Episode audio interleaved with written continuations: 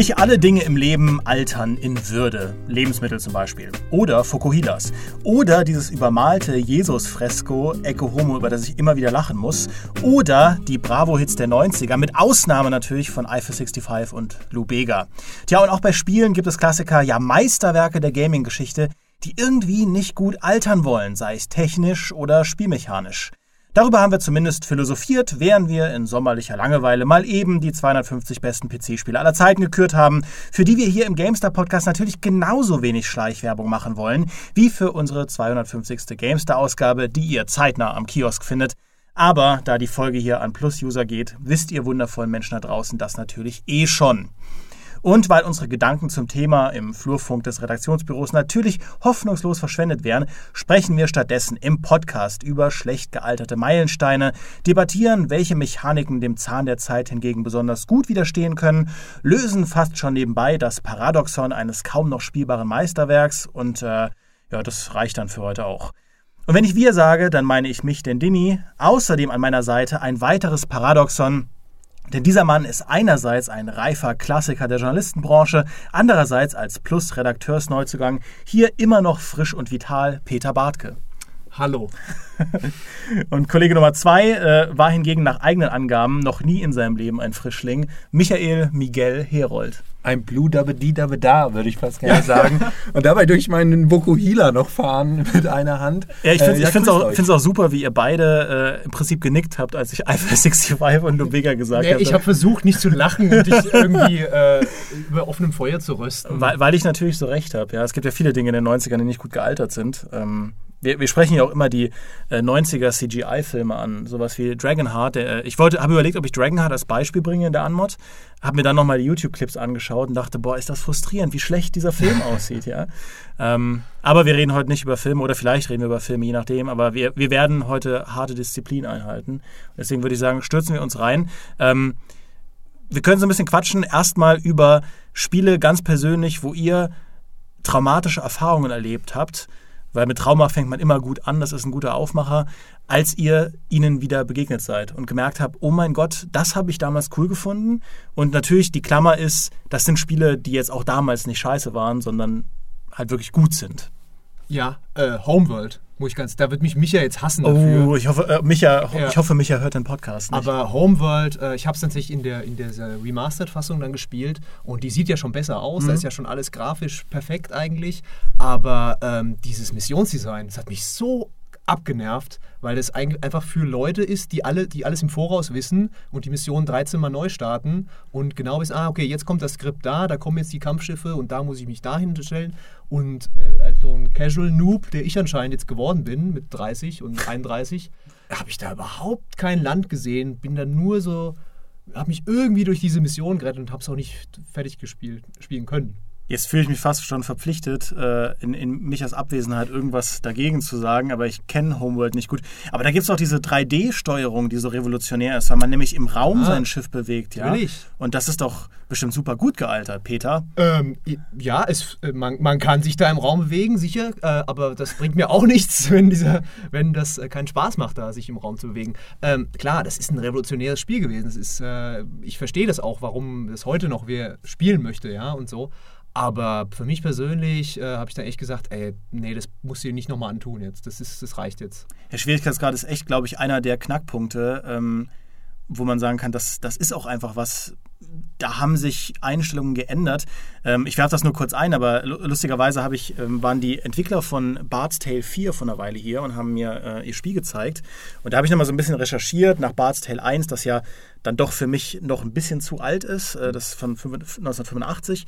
Aber trotzdem, ich, ich kenne mich so mit Dungeon Crawlern einigermaßen aus und ich kenne auch ein paar von diesen Klassikern, aber selbst im Vergleich zu, zu einem Might Magic war halt dann Bard's Tale, The Bard's Tale nochmal eine andere Hausnummer, weil das halt so viele also so, so viele Komfortfunktionen einfach nicht hatte, die ich einfach nicht mehr wegdenken kann. Sowas wie, dass du, dass du zum Aufleveln immer an speziellen Orten musst oder dass du nur an einem speziellen Ort speichern kannst, dass du teilweise dann drei Stunden Progress verlierst in deinem Spiel, weil du einfach dann irgendwie es nicht zurückschaffst zum Speicherpunkt. Dann gibt es natürlich auch keinerlei Form von, ähm, von Orientierungspunkten und so. Du musst dir das alles irgendwie mit aufsehen, diese, diese, diese klassischen Karten, die man selber zeichnen mhm. musste und so ich kann mir vorstellen, dass das eine einzigartige Erfahrung war damals, aber ich merke einfach bei mir in meinem Feierabend in einer Welt von begrenzter Zeit, diesen Weg zurück, den schaffe ich nicht mehr. Da, da komme ich einfach nicht mehr hin. Aber du bist schon der Mensch, der Dark Souls spielt, ne? Weil so manche Sachen, da kamen mir jetzt ein bisschen vertraut vor von dieser. Ja, aber da war der Vergleich doch deutlich komfortabler, weil mhm. da verliert man auch viel, aber du verlierst selten drei Stunden Fortschritt. Mhm. Ne? Und das ist auch mal das, was ich auch sage, wenn Leute sagen, ah, Dark Souls ist so hardcore, hardcore, hardcore im Vergleich zu, äh, zu so einigen Klassikern der 90er und auch 80er selbst, selbst diese alten NES Jump'n'Runs oder so, wo man ein Level 100.000 Mal spielen musste, im Vergleich dazu ist Dark Souls immer noch machbar ähm, und, und, und, vergibt dir auch viel. Stell dir mal vor, Dark Souls hätte ein, ein Game Over, ja, wenn du mhm. einmal so ein Permadeath. Das wäre nochmal eine andere Hausnummer. Und so, so fühlten sich diese Spiele damals teilweise an. Ich glaube, Schwierigkeitsgrad ist heutzutage auch eher etwas, womit sich Spiele schmücken, währenddessen es früher teilweise einfach aus schlechtem Design notgedrungen furchtbar umständlich und ganz kompliziert war, zum Beispiel weil Checkpoints gefehlt haben oder sowas, dass du dadurch wirklich ungewollt waren diese Spiele furchtbar schwer und das hat natürlich auch einen gewissen Reiz ausgemacht, den heute dann so Spiele wie Dark Souls gerne mal wieder äh, herauszücken, um sich damit quasi ein bisschen zu schmücken. Oder es gibt ja auch andere Spiele, die heutzutage wieder bewusst sowas rausziehen wie nur an bestimmten Orten. Dark Souls kann man auch nur an den Lagerfeuern in, in manchen Teilen sich nur an, an, an, Lagerfeuern aufleveln oder auch andere Spiele, die darauf bauen, dass du heutzutage auch nur noch dich an festen Punkten speichern kannst und wenn du stirbst, bist du dann wieder notfalls eine Stunde zurückversetzt. Also heutzutage ist das eher fast ein, ein Schmuck, währenddessen früher das halt wirklich mhm. teilweise schlechtes Design war. Ja, aber lustigerweise haben auch die Bard's Tale-Leute gesagt, dass sie sich äh, bei dem Bard's Tale 4 an einigen Sachen bei Dark Souls orientiert haben. Zum Beispiel gibt es so, so Speicherpunkte in der, in der Unterwelt, ähm, und sie haben dieses System übernommen, dass das eben statische Speicherpunkte sind wie die Leuchtfeuer und dass du in diesem riesigen Areal nach und nach Shortcuts freischaltest. Also, ähm, dass dieses Areal kleiner wird dadurch, dass du Zugänge aktivierst. Und das ist ja dieses Dark Souls Level Design Prinzip, ähm, dass, dass ähm, die Speicherpunkte am Anfang extrem rar gesät wirken, aber eben mit der Zeit machbarer werden und du eroberst mhm. so ein bisschen die Welt. Aber sie haben extra als Feature für die Leute von damals eingebaut, dass du diese Speicherpunkte auch kaputt machen kannst für einen XP-Boost und dann sind die weg. Die kommen auch nie wieder. Also wenn du möchtest, kannst du dir auch einen Punkt nach wie vor im Spiel suchen und nur da speichern, falls du aus irgendeinem Grund weißt du, die alte 1985er-Erfahrung ja. wieder haben willst. Sadomaso-Game-Modus äh, quasi. Aber ähm, das ist echt sowas mit Speichern. Das ist auch sowas, was mich tatsächlich abhält bei vielen älteren Spielen. Nicht so sehr, dass du gar nicht speichern kannst oder so, sondern dass man nicht automatisch speichert. Ich habe es oft jetzt gehabt, wenn ich mal so ein Retro-Spiel wieder gespielt habe oder so ein Shooter oder irgendwas und da musst du manuell speichern. Das kenne ich gar nicht mehr. dass du einfach, ja, dann stirbst du halt und denkst, ah, okay, drückt einmal auf den Knopf, äh, komme ich wieder an den alten Speicherpunkt. Und dann ist der halt drei Stunden zurück, weil das Spiel halt nicht gespeichert hat. Was soll denn das? Also, das ist so ein, so ein ja, Quality of Life Improvement, das echt die letzten 10, 20 Jahre, das möchte ich nicht mehr missen. Ja, da will ich nur kurz einwerfen. Ich spiele im Moment tatsächlich The Witcher 1. Ähm, und das ist ein kleiner Teaser für die Zukunft, denn irgendwann, wenn ich mit The Witcher 3 durch bin, dann werden wir den Podcast machen, den wir euch schon lange versprochen haben und den Maurice mir auch immer abbringt, den Witcher Podcast, wo ich dann endlich alles nachgeholt habe. Aber bei The Witcher 1 ist es so, dass jedes Mal, wenn du speicherst, also die Safe Games überschreiben sich nicht. Und du hast nach einer Weile einen Ordner, der mehrere Gigabyte groß ist, weil da so viele Safe Games reingestaffelt sind. Und man muss das regelmäßig löschen, wenn man wie ich hinter jedem blöden Busch ein Quicksave macht. ja, dieses, dieses Quicksave-Gespamme von früher. Ich bin da ein totales Opfer von. Ähm, ja, damit wollte ich jetzt nirgendwo hin, aber ich wollte das mal einwerfen, weil wir jetzt über Speichersagen gesprochen haben. Miguel, jetzt ist äh, Zeit für dein Bekenntnis eines Spiels, das dir den, den Kulturschock gegeben hat. Resident Evil. Pass auf, ich habe äh, letztes Jahr, als Resident Evil 7 rauskam, habe ich das mit Begeisterung gespielt und habe mich sehr gerne schocken lassen und äh, fand das sehr gut und habe dann mal zurückgedacht an die frühen, beziehungsweise auch durchaus das allererste Resident Evil, was ja ohne Zweifel damals fantastisch war zu seiner Zeit. Aber dann sind mir aus heutiger Perspektive, Perspektive, mal wieder so Sachen wie eine festere Kamera aufgefallen, was halt heutzutage für mich einfach auch absurd ist. Manche Spiele nutzen das auch heute noch, natürlich, aber dann auch irgendwie eher aus Fancy-Tum, weil es irgendwie schick ist. Aber damals feste Kamerawinkel, die haben natürlich auch hier und da dann die gruseligsten Momente geschickt eingefangen und äh, so dass quasi die Designer des Spiels selbst festlegen konnten, was du jetzt wann siehst und wann der, der Schockmoment wie auftaucht. Aber wir erinnern uns sicherlich auch alle an zahllose Momente, wo eine feste Kamera uns wirklich massive Probleme gemacht hat, äh, weil wir dann einfach äh, an einer Ecke standen, in die wir nicht einblicken konnten und dann standen wir auf einmal vor dem Nichts. Also Resident Evil ist da auch nur im Grunde genommen Stellvertreter für wahrscheinlich viele, gerade Survival-Horror-Spiele, wo das häufiger mal ein Problem war. Aber genau, das habe ich mich letztens daran erinnert, dass das wirklich feste Kameraperspektiven und gerade im Horrorbereich absurd.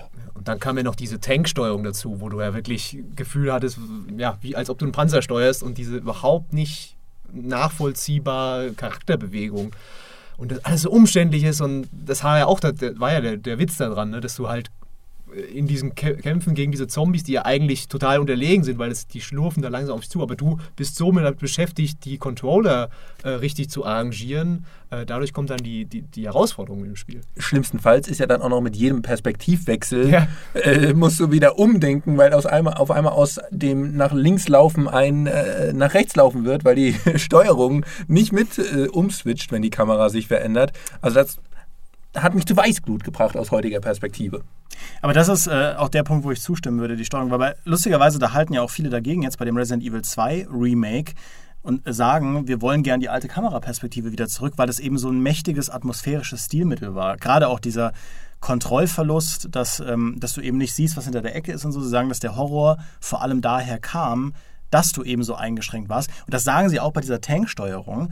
Nur bei, der, bei dieser Panzersteuerung sage ich mittlerweile, ah, come on. Das also, äh, das, das ist einfach nicht gut gealtert. Das, das ist nicht, wie ich will, dass sich meine Spielfigur anfühlt. Und das ist aus heutiger Perspektive kein schönes Bewegungsdesign. Es, es, macht auch nicht so viel Sinn bei Resident Evil, finde ich, weil du spielst ja zum Beispiel Leon oder ähm, hier äh, Chris Redfield. Das sind ja Leute, die, die, die wissen, was sie tun, wenn mhm. sie eine Waffe in der Hand haben. Ja, bei Silent Hill oder so, da verstehe ich es noch. Wenn da irgend so ein kleines Mädchen äh, oder was auch immer oder einer, irgend so ein Zivilist, der mit einer Brechstange gegen Zombies, was weiß ich nicht, kämpft, dann kann ich es verstehen. Okay, das pa passt dazu. Ja, dann ist man im Kampf halt nicht sonderlich äh, effektiv. Aber so ein Supersoldat, der sollte sich einigermaßen steuern lassen.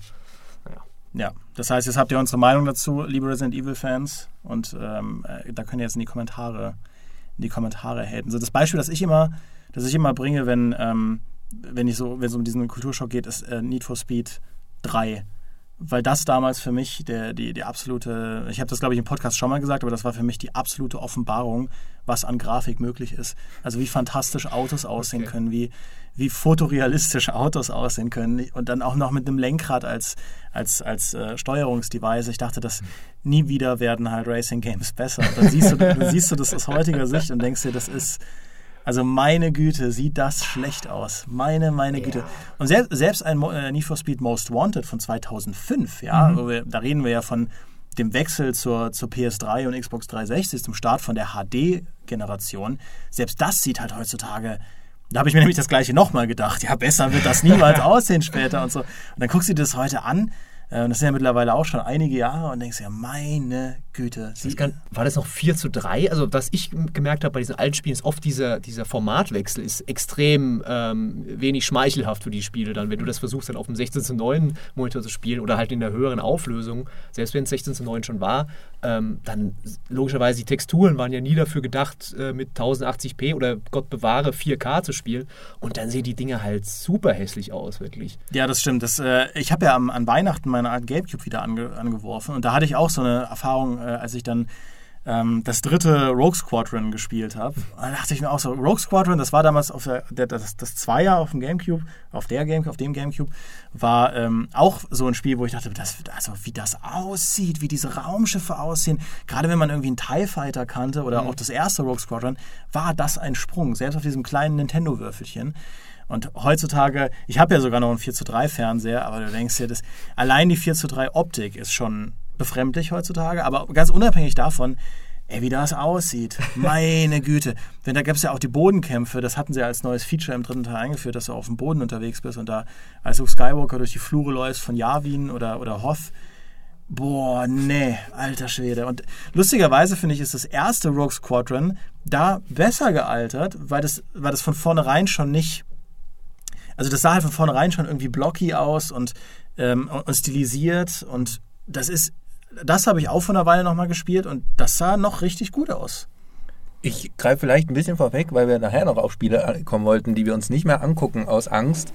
Bei mir ist das so mit äh, Need for Speed Underground. Das ist nämlich, du hast eben von Need for Speed gesprochen, das ist mein Offenbarungs-Need for Speed gewesen, weil für mich ist das heutzutage natürlich wahrscheinlich lächerlich, deswegen gucke ich es mir nicht mehr an. Aber damals, ich erinnere mich noch, dass es da dann auch so einen Fotomodus gab, beziehungsweise ich glaube, es gab wirklich Missionen, für die du dann auch deine Heckklappe aufmachen musstest, weil du natürlich deinen äh, deinen Heckraum noch mit dicken Bassboxen und mit Innenraum-Neonbeleuchtung, die natürlich auch pulsiert hat, ausgestattet hast, damit das extra fantastisch aussieht und dann positionierst du dein Auto so ein bisschen schick vor der, vor der Kulisse der Stadt, die nachts natürlich auch noch mit den schicken Skylights da noch gut aussieht. Für mich ist das heutzutage in meiner Erinnerung immer noch äh, fotorealistisch, nicht wahr? Ähm, ich gehe davon aus, dass es wenn ich mal nachgucken würde, nicht mehr so ist. Ich kann mir aber auch Need for Speed nicht mehr angucken, denn äh, eine kleine Trauergeschichte am Rande. Need for Speed Underground war eines meiner allerersten PlayStation 2 Spiele und weil ich ein bisschen dumm war, ähm, habe ich die Diskette, also die CD zerbrochen, als ich sie einmal wieder in die Verpackung zurücklegen wollte, weil ich das Spiel wechseln wollte. Und deswegen ist Need for Speed in gewissermaßen ein doppeltes Trauma für mich. Deswegen möchte ich da jetzt nicht mehr drüber reden. Aber das, sind, das, sind, das waren halt deine Teenie-Jahre, ne? Ja. Und da hat man äh, überschwingende Kraft und da hast du wahrscheinlich einfach die CD zerdrückt. Ja. ja. Begeisterung. Du hast dich wahrscheinlich gerade in den Hulk verwandelt da ja, währenddessen. Das war richtig schön. Und, aber lustigerweise bei Need for Speed Underground, da, da spielt ja auch noch, finde ich, diese Kultur drumherum mit. Die, also gerade so die Nullerjahre, so die Anfang der Nullerjahre, diese ganze Skateboard-Kultur, Skateboard noch am ehesten, aber als dann auch so ein Aggressive Inline kam und auch diese Tuner-Kultur, die sie dann groß gemacht haben über Need for Speed Underground, ähm, war das Underground? Das war Underground 1 und 2, ne? Genau. Äh, ich verwechsel es mal mit Undercover, aber Undercover kam ja später. Ja. Ähm, das war schon die da Ära, wo, wo Need for Speed schon äh, also ganz auf, auf, auf dem Weg nach unten war. ähm, aber ich finde, das ist auch irgendwie schlecht gealtert. Ich blätter manchmal so, wenn ich zu Hause bin, meine alten Bravo Screen Funds durch und ähm, war, war, ich gebe das jetzt öffentlich zu, das war eine Zeitschrift, die ich gerne gelesen habe, weil die sehr schöne Bilder hatten. Ähm, und ich fand auf diesen schönen Bildern haben sie das auch ganz gut geschafft, dieses, diese, dieses Drumherum, dieses, ey, du musst halt ein krasser Fahrer sein und du tunst diese ganzen Sachen und was dann auch in dem ersten Fast and the Furious so propagiert wurde, das hat da noch so richtig gelebt, aber muss man schon sagen, ist eben nicht also es hat dann schon so 10 Jahre, 15 Jahre später ist das schon eher so cheesy. Also ähnlich wie auch die 90er, denke ich mir so, das wirft mich zurück in eine Zeit, wo ich dachte, das war noch cool. Und dann fühle ich mich halt wirklich alt. Also, und ich bin ja noch gar nicht, ich bin nicht so alt wie Peter. Ja. Ja, und ich bin ja schon äh, Senior eigentlich. Also ich, ich habe ja noch Hitler miterlebt. Dafür hat dein Auto, Peter, wahrscheinlich auch noch Neon-Untergrundbeleuchtung, ja, nicht wahr? ich weiß gar nicht, cool als du da von dem Pulsierten, da habe ich gesagt, so, warst du bei mir das in der Garage oder? Komisch. Ja, äh, aber du wirst lachen, also wegen von wegen, ja, Spiele, die jetzt 10, 15 Jahre alt sind. Ich habe ja gerade wieder Skyrim installiert, weil ich eine Mod äh, gespielt habe, ohne Grafikmods. Und alter Vater, sieht das alt aus. Und die Texturen, also die Bodentextur, oh Gott, oh Gott. Also das ist auch sowas, Bodentexturen in Spielen, die altern so extrem schnell. Mhm. Und das, also gut, Skyrim war jetzt nicht das geilste grafische Spiel, als es rauskam, aber das sind ja nur sieben Jahre her. Ich meine, ich hatte das schon besser in Erinnerung mit den Drachen und allem und so. Das sah eigentlich ganz nett aus, ja, aber jetzt war ich sehr desillusioniert davon. Das ging mir auch mit GTA 4 so. Ähm, das ist ja auch gar nicht so alt. Also ich weiß noch, GTA 4 war ein Spiel, da habe ich schon bei Game Trailers mir die ganzen Reviews angeschaut. Also da war ich schon ein, ein durch und durch digitales Internetkind. Ja, und war ja auch sogar schon, was 2008 war das, ne? Das kann gut sein. Ja, da war ich schon volljährig. Meine Güte. Ja, und da dachte ich so, boah, wie das aussieht und so. Und dann habe ich das vor, ich glaube, einem Jahr oder so auf der PlayStation 3 mal nochmal mir angeschaut. Junge, Junge, Junge. Also die, die Texturen und auch so die Weitsicht und die, allein die Auflösung ist ja auf der PS3 schon wuff. Und dann auf dem PC sah es ja immer besser aus. Aber auch da, finde ich, ist das optisch nicht gut gealtert. Mhm. Also wirklich nicht gut gealtert. Es ist immer noch, finde ich, technisch beeindruckend. Also diese, diese da gab es ja auch mal lustigerweise diese Vergleichsvideos mit GTA 4 und GTA 5 über das Verhalten von den NPCs und die Physik und so weiter, wo sie einige Dinge rausgestellt haben, die bei GTA 4 nach wie vor beeindruckend sind, äh, wie, wie diese ganzen dynamischen Systeme ineinander greifen in Liberty City. Also das Spiel ist jetzt nicht technisch irgendwie doof, nur von so, vom Gesamtlook auch dieser Farbfilter, der da drauf war und dass es auch keine Kantenglättung gab, nativ und so. Das war ja generell auch ein schwieriger PC-Port, als es mhm. damals rauskam. Und jetzt, wo sie irgendwie die ganzen Musikstücke äh, rausgekillt haben mit ihrem Lizenzpatch, ist das sowieso ja äh, massiv beschnitten worden. Ähm, aber glück, glücklicherweise gibt es ja diese ganzen Hardcore-Grafik-Mods. Und das war ja auch, als ich mir 2016 einen neuen, einen neuen also meinen irgendwie einen richtig guten Zockrechner besorgt habe, ähm, da war das auch das erste, was draufgegangen ist, nämlich GTA 4 mit allen Grafikmods, dass das Ganze wieder richtig fett aussieht. Und das ist, ist dann schon, also man kann das schon richtig, richtig hübsch machen, ähnlich wie bei einem Skyrim. Aber da sind wir eben wieder in diesem Modding-Zeitalter, ja. Und Modder, Mods waren eben, äh, als es noch diese Remaster-Welle noch nicht losgegangen ist, das waren unsere, unsere Hoffnungsträger, um diese Dinge in irgendeiner Form vital zu halten und am Leben zu erhalten. Ja, das ist echt beeindruckend, was da für Sachen gibt. Ich habe jetzt gerade System Shock 2 mal wieder installiert und da gibt es jede Menge Mods, die das Spiel, ja, sieht jetzt nicht brillant aus, aber du denkst dir nicht, dass das von 1999 oder was ist, sondern es sieht eher so aus wie so ein 2006er Titel oder so. Also gar, gar nicht so schlecht. Und du sagst ja, Skyrim, GTA 4, äh, da gibt es wirklich so viele geile Mods dafür und da muss man den Leuten echt unendlich dankbar sein, die da hunderte Stunden reingebuttert haben und was schaffen, was so bei vielen Remasters keiner, kein Hersteller schafft mit hunderten Entwicklern. Ja, allein wenn du auch so alte Shooter hast, so ein, so ein Doom 1 oder auch ein, ein Dark Forces, was ich sehr gerne spiele, ähm, wo du keine, keine native Mausbedienung oder so hast, mhm. also wo du nicht nach oben und nach unten gucken kannst mit der Maus, ja. Wo ich es da, damals noch gelöst habe über so ein Keybinding-Tool, dass ich mir das, den Knopf für nach oben gucken, ich glaube, das war Bild auf. Klar, also Bild auf ist ja auch eine Taste, die man super schnell gegriffen bekommt. ähm, dann so gelegt habe, dass wenn ich die Maus bewege, eben der PC denkt, ich hätte die Taste gedrückt und so. Aber da gibt es eben auch Mods. Äh, und ich glaube sogar bei dem, bei dem äh, Remaster von Duke Nukem 3D, da mhm. haben sie das sogar so gemacht, dass sie, äh, dass sie das von vornherein so einbauen und so konfigurieren, dass man das mit der Maus steuern kann und so. Weil, weil es einfach, also das ist wirklich was, Mausbedienung in einem Shooter, da will ich auch das alte Feeling nicht mehr haben. Also das ist wirklich was, das äh, ja, um Gottes Willen. Also wenn wir von Steuerung und Interface, da gibt es ja, ich habe gerade System Shock 2, das kann man zumindest gut mit der Maus spielen, aber System Shock 1, oh, ja, das ist ja ganz furchtbar. Da oh, musst du ja immer so ein Menü aufmachen, das den halben Bildschirm einnimmt oder ein Dreiviertel eigentlich des Bildschirms. Und äh, also solche Sachen, da bin ich auch da sofort raus, wenn es da keine Lösung gibt, um das irgendwie ein bisschen komfortabler zu machen. Gar nicht. Ich wollte noch mal ganz kurz einen kleinen Ausflug zurückmachen. Ich habe nämlich eben die ganze Zeit überlegt, weil du wegen dem Soundtrack von GTA 4 äh, eben den erwähnt hast, Chicke Chicke Schweine war das wunderbare Lied. Das muss ich nur ganz kurz nochmal loswerden, weil wir vorhin schon über die Bravo-Hits gesprochen haben und über Eiffel 65. Es gibt gute Lieder und der Soundtrack, der wurde zwar jetzt beschnitten, aber der Soundtrack von GTA 4 ist immer noch gut. Wollte ich nur festhalten. Ey, ey, kein Witz, bei mir ist das Update, seit die, die, diesen Patch rausgebracht haben, ist dieses Update eingereiht bei mir in der Steam-Bibliothek. Und ich hatte eben für die, für die Mods sowieso ähm, eine Version von GTA 4, die down, down ge, äh, gegradet war, also eine ältere Version, weil da die Mods kompatibler sind mit. Und da hatte ich das so konfiguriert, dass Steam sich diese Updates nicht automatisch zieht. Mhm. Und das hat mich jetzt davor gerettet, diesen unsäglichen Patch da draufladen zu müssen. Ähm, und jetzt kann, natürlich kann ich das Spiel nur im Offline-Modus spielen, aber ich habe die beschnittene Version noch nicht gespielt und ich rühme mich dessen. Äh, weil das ist echt, also ich habe damals ja auch eine Kolumne geschrieben, aber wir weichen vom Thema ab. Ich finde das furchtbar. Naja, wobei, also ich finde es spannend, ähm, gerade die, diese Lizenzen äh, für Musikstücke sind ja echt ein Problem bei Retro-Spielen und ähm, zumindest bei GTA hat Rockstar immerhin da noch ein Patch gebaut, hat andere Musik wenigstens reingebaut, weil bei anderen Spielen werden die Spiele einfach aus dem Handel genommen, die gibt es dann nicht mehr, äh, kannst du nicht mehr äh, online kaufen und das finde ich natürlich ganz sehr schade. Also äh, was waren das? Ich glaube, das waren diese ganzen ähm, was war, was war, Mafia? Hatte nicht Mafia ein Problem damit? Alan Wake mussten sie auch rausnehmen. Ja, und ja. also das ist, das ist natürlich extrem fies. Äh, Gerade das macht halt, halt auch wieder ein bisschen ähm, Sorgen, wenn du dann denkst, dass du alles heutzutage digital hast, Steam und so. Und man, da kann man ja kritisieren, wie viel, dass man die, die Spiele nicht besitzt, ja. Und da sieht man es wirklich, dass man sie nicht besitzt, ja, wenn dann halt sowas passiert und einfach Sachen geändert werden. Ähm, und gerade da wollte ich darauf hinaus, dass es halt Spiele gibt, die du gar nicht mehr kriegst, so ohne weiteres, sowas wie Prey, äh, Star Trek, Elite Force, einer für, mich einer der wunderschönsten Shooter äh, oder No One Lives Forever. Mhm. Und das ist halt super blöde, gerade wenn du jetzt irgendwie so jemand sagst, hey, spiel doch mal diese Top-Titel, die es damals gab, die kannst du heute eigentlich noch spielen.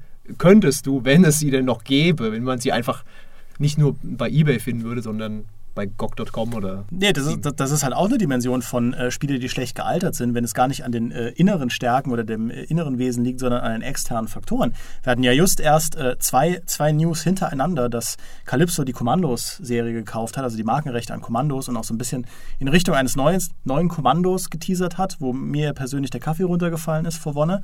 Ähm, und die andere News, dass Desperados jetzt einen Windows 10 Patch bekommen hat von THQ Nordic, die äh, jetzt die Markenrechte besitzen. Ähm, lustigerweise der Patch nur für die digitalen Versionen bei, bei GOG und bei Steam. Aber äh, trotzdem, das waren Spiele, die lange Zeit nur problematisch verfügbar waren, weil mein Rechner hat gar kein CD-Laufwerk mehr. Ich, äh, ich bin so ehrlich und gestehe es. Ich muss dann immer ein externes DVD- oder CD-Laufwerk mir besorgen, um das über USB dann aufzuspielen, ähm, weil ich es einfach nicht mehr brauche. Also ich brauche brauch das Ding die meiste Zeit nicht mehr. Dann gibt es halt nur so ein paar Spiele, die wirklich nie, und Fritz hat da ja diese wunderbare Videoreihe gemacht mit Spielen, verlorenen Spielen, weil sie, weil sie eben nicht bei Steam oder bei GOD gibt, weil sie so schwer zu bekommen sind. Diese, das, das tut schon echt weh. Bei so einem Kommandos, haben wir vor einer Weile Shadow Tactics gespielt, beziehungsweise das ist immer noch ein Projekt, das ich ab und zu spiele. Ah, das ist schon, das ist schon, das ist zum Beispiel ein Spiel, das wirklich gut gealtert ist. Kommandos, Kommandos 2, das wunderbar gealterte Spiele. Ähm, über Kommando Strike Force, glaube ich, kann man das nicht sagen, aber das war ja generell auch äh, ein Spiel, das in die völlig falsche Richtung gegangen ist. Warum sollte man aus Kommandos einen Ego-Shooter machen, frage ich mich. Ähm, ja, aber ähm, das ist wirklich was, wo ich sage, ey, da, da, lohnt sich, also da bei dem ganzen Remaster, der Kritik, die man üben kann oder so, aber allein das verfügbar halten von Klassikern mhm. auf modernen Systemen oder auch nur auf modernen PCs mit, mit Windows-Patches und, und modernen Linux- und, und, und Mac-Patches, das finde ich immer ist eine gute Sache, weil äh, sonst gehen diese Spiele langfristig verloren. Ja, Im Twitter-Zeitalter guckt doch niemand mehr nach hinten. Das muss jederzeit auf deiner Startseite angezeigt werden, sonst vergessen wir das alle. Ich gucke selbst beim Fahrradfahren nicht nach hinten. so bin ich drauf. Apropos Fahrradfahren, ich würde gerne noch einen anderen Aspekt einwerfen, nämlich Sportspiele, die besonders dafür stehen, dass sie wirklich sehr regelmäßig erscheinen. Ganz besonders äh, sehe ich da natürlich die FIFA-Reihe, aber das gilt auch für Pro Evolution Soccer, für NHL, für Madden, NFL. Ähm, also also Spiele, die und das gilt auch noch für eine Menge andere Spiele, die teilweise jährlich erscheinen. Da finde ich es ganz beeindruckend, mal zurückzublicken. Denn ähm, also zum Beispiel ein Pro Evolution Soccer oder ein FIFA der aktuellen Version im Vergleich zu einem, was 20 Jahre zurückliegt. Also FIFA 98 zum Beispiel war damals fantastisch. Ist für viele heute noch der Höhepunkt. Es hatte den Hallenmodus, es hatte das den Hallenmodus, ja. das weißt sogar du. Aber wenn man sich das heute mal anguckt, ist das nicht nur grottenhässlich im Vergleich zu heute, natürlich, weil man auch wirklich von Jahr zu Jahr die vor allem die grafische Entwicklung halt mitbekommen kann oder sie zumindest jetzt auch nochmal nachträglich nachverfolgen kann. Da hat äh, der gute Stefan Seiler von Candyland vor kurzem erst ein tolles Video gemacht, wo er wirklich FIFA 98, FIFA 2008 und FIFA 18 mal gegeneinander äh, verglichen hat, was das für Unterschiede sind. Ähm, aber auch wirklich ebenfalls spielerisch, weil wir hatten es schon von der Steuerung, das ist auch, wie sich so ein Spiel wirklich von Jahr zu Jahr weiterentwickeln kann und gerade bei Sportspielen, wenn es dann irgendwie um, um Passen oder sowas in der Art geht, was wirklich einfach so viel präziser geworden ist und in unserer Erinnerung aber auch trotzdem noch vor 20 Jahren schon irgendwie cool war. Weißt du, ich habe selbst auf dem Gameboy habe ich sogar FIFA-Spiele oder, oder irgendwie, ich weiß jetzt nicht, ob es FIFA selbst war, aber auf jeden Fall Fußballspiele gespielt, wo halt wirklich nur dieses schäbige Steuerkreuz hattest und dann A drücken konntest zum entweder Passen oder B zum Schießen. Und das hat trotzdem funktioniert. Und ich glaube, heute würde ich erbrechen. Auf dem Gameboy habe ich äh, auch Sport, Fußballspiele gespielt. Ich habe ja gar nichts damit zu tun, aber wann, wann war Mario Basler das letzte Mal ein Ding im Fußball? Also, der hat auch später die Eintracht Trier, das weiß ich. Da oh hat er, die hat er trainiert. 90er ja, halt. Extrem erfolgreich. Ja, da, da war der noch dabei. Also 90 Prozent meines Wissens über Fußballaufstellungen stammen aus dieser Gameboy-Zeit und seitdem weiß ich nichts mehr. Also wenn du mir jetzt erzählen würdest, Oliver Kahn ist immer noch Torwart, gut, ich würde es anzweifeln. Das ist die aber Bei Mario Basler haben die Füße geblutet. Ähm, das ist jetzt aber ein anderes Zitat. Aber es gibt, es gibt, äh, es gibt ja bei YouTube kann man danach suchen immer mal wieder so kuriose Videos, wo sie dann moderne ähm, auch beim Baseball irgendwie so World Series nachstellen in alten spielen mhm. und das irgendwie so modden, dass die äh, Roster von heute im, in den damaligen Spielen laufen. Das finde ich dann schon cool. Äh, das das fände ich halt fett bei, bei FIFA 98 oder FIFA 99, wo einfach irgendwie Cristiano Ronaldo und all die anderen Spieler, die ich natürlich aufzählen könnte, ähm, die jetzt auch bei der WM relevant sind, ja, äh, wenn, man die, wenn man die dann da spielen könnte. In, in einem Spiel, das rauskam, als die wahrscheinlich gerade geboren sind. Ja, viele von ihnen.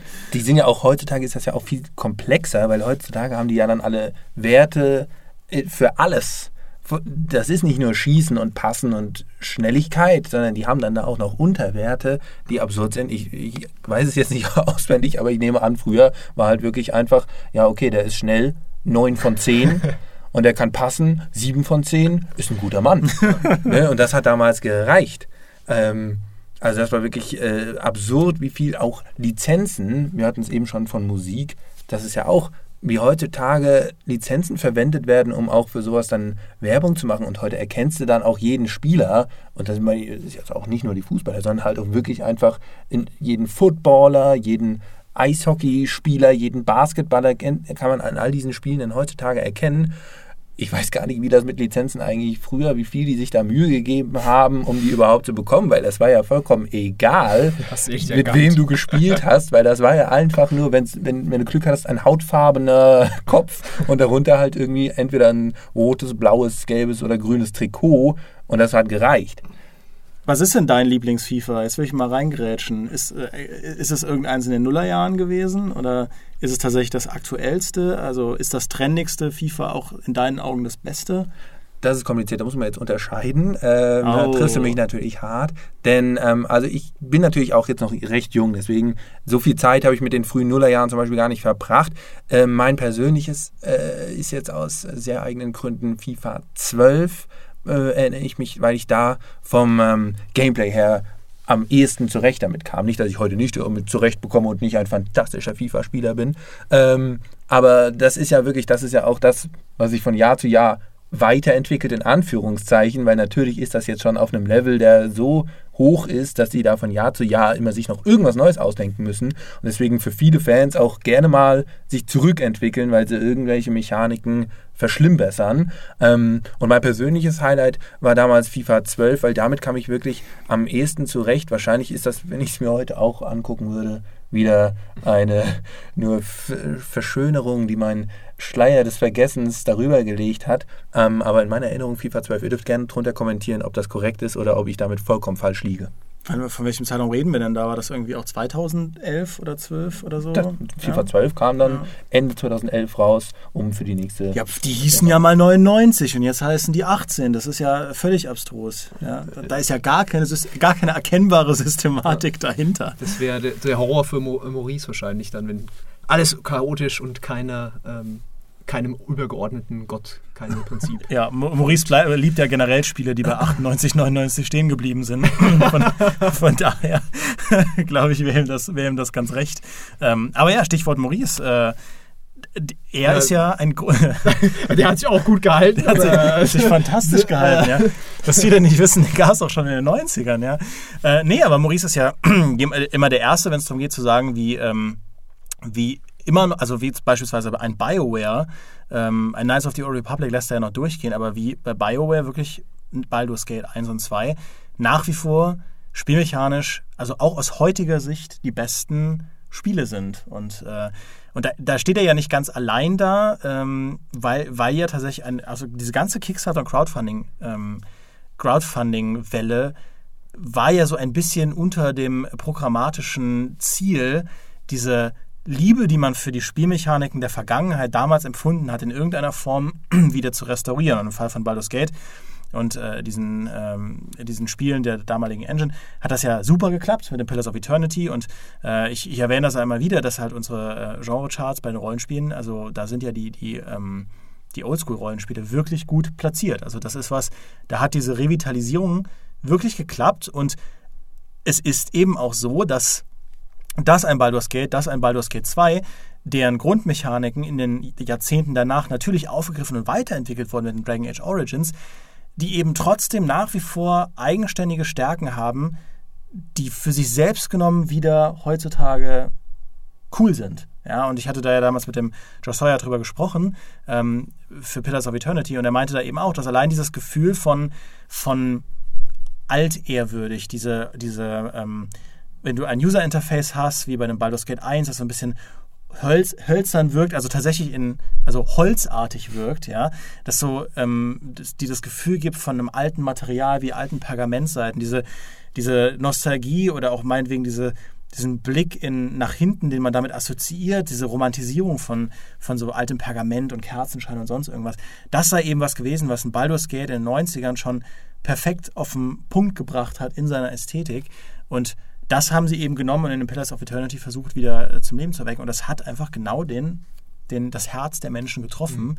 Und ist aber auch unabhängig von dem Blick nach, nach hinten ein, ein super gutes Spiel. Das heißt, da waren einfach in diesem Rollenspielsystem, das natürlich auch ein Rückgriff war auf, auf die DD-Mechaniken, die ja noch deutlich älter sind, das war einfach ein zeitlos gutes Spielprinzip oder eine zeitlos gute Spielmechanik. Nicht, dass ein Baldur's Gate nicht seine. Äh, seine, seine Stolpersteine hatte. Allein die deutsche Synchro ist ja, äh, da haben wir uns schon häufig drüber lustig gemacht und die bleibt auch nach wie vor was, wo man merkt, das war mal Nische.